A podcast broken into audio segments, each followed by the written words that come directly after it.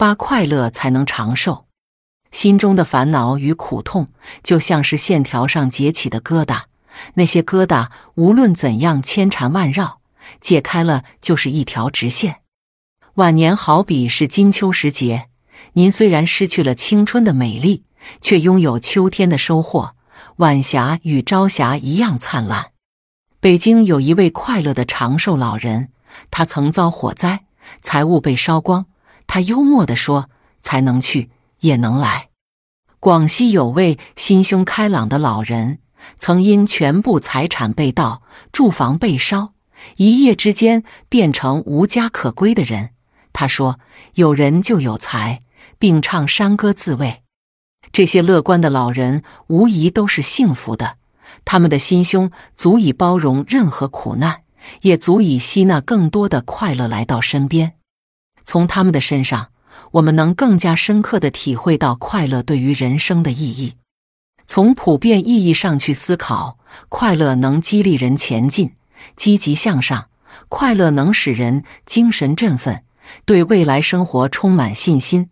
快乐还能使人承受生活的压力和负担，提高经受挫折、克服痛苦的能力和耐力。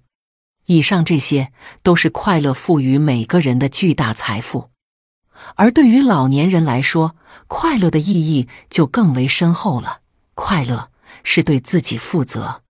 快乐与悲伤都是我们自己赋予自己的一种情绪。不高兴，那我们就是自己情绪的破坏者。高兴，我们就是自己幸福生活的创造者。可见，快乐与否，就是我们对自己负责与否。快乐是对社会的另一种奉献。少年时学过，青年时做过，中年时累过，今天老了，我们就应依法享受退休生活。如果能善待好自己的话，对家庭、对子女、对社会都能减轻负担。这不也是一种间接的贡献吗？快乐和痛苦往往是事物的两面，你正着看是痛苦的，可如果你适时的将其翻转，就会收获一种意想不到的欣喜。就拿让老年人深为苦恼的空巢孤独来说，从正面看，儿女离我们远去，难得见上一面，思念、牵挂等情绪难免让人心生苦闷。可反过来看，情形却恰恰相反。大雁生活是现在社会上渐渐兴起的一种老年人最推崇的养老时尚。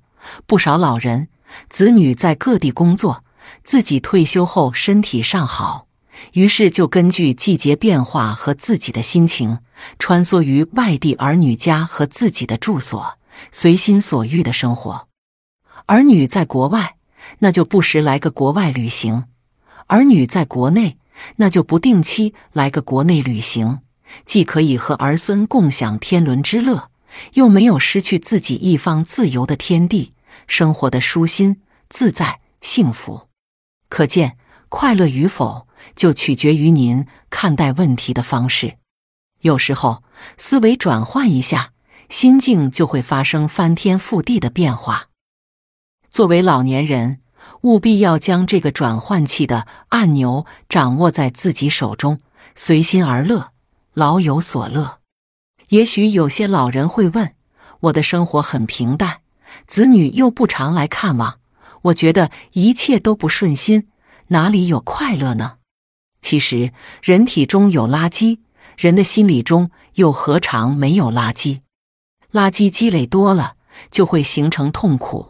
反之，如果我们学会适时清理，痛苦也就转换为了快乐。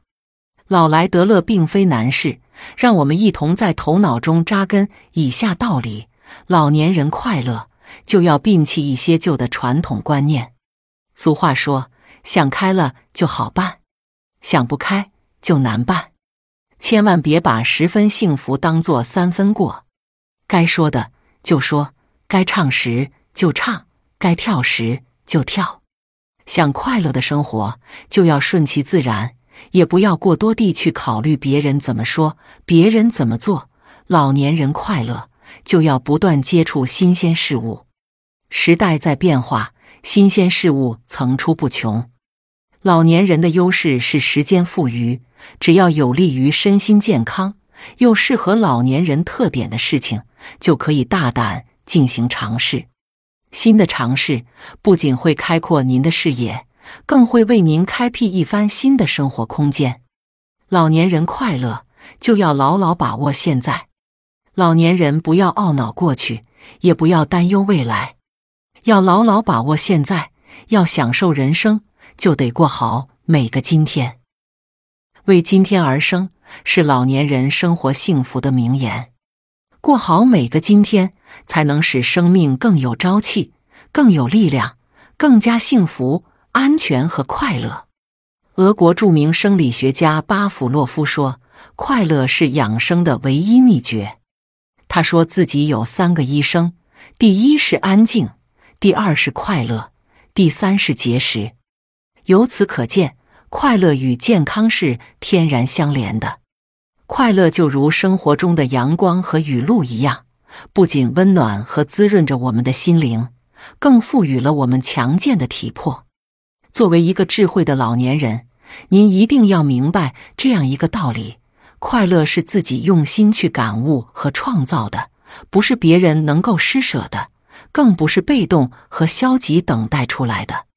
快乐有窍门，学会找乐。快乐就隐藏在生活的无数细节中。今天散步的时候天气很好，晚餐时吃到了爱吃的菜，打扫房间的时候意外捡到了几块钱。孙子今天给自己表演了小节目。生活中不乏快乐的细节，只是需要您拥有一双善于发现的眼睛，学会适当的自欺。对于老年人。特别是高龄老人来说，有一点适当的自欺是很有好处的。这自欺更多是指一种豁达的态度，多一点宽容，多一点忍让，多一点大度。自己能力达不到的事，不去强求。正像某哲学家所说：“快乐之道无他，就是自己力量所不及的事，不去忧虑。”老年人要使自己快乐。必须以现实的眼光来看待自己，要制定切合实际的目标，才能有快乐。如果想做自己不能做到的事，就不可能取得成功，也不会快乐。人生体悟：一位长寿而快乐的老人曾深有体会地说：“老人要树立精神不老的信心，要有精神寄托，有所追求，生活才有奔头。有所追求。”有所期盼，这正是老年人心情快乐的源泉。当我们对未来的生活充满期待，当我们的内心真正摆脱垂垂老者的心态，快乐自会由心而生，照耀并温暖着我们的晚年生活。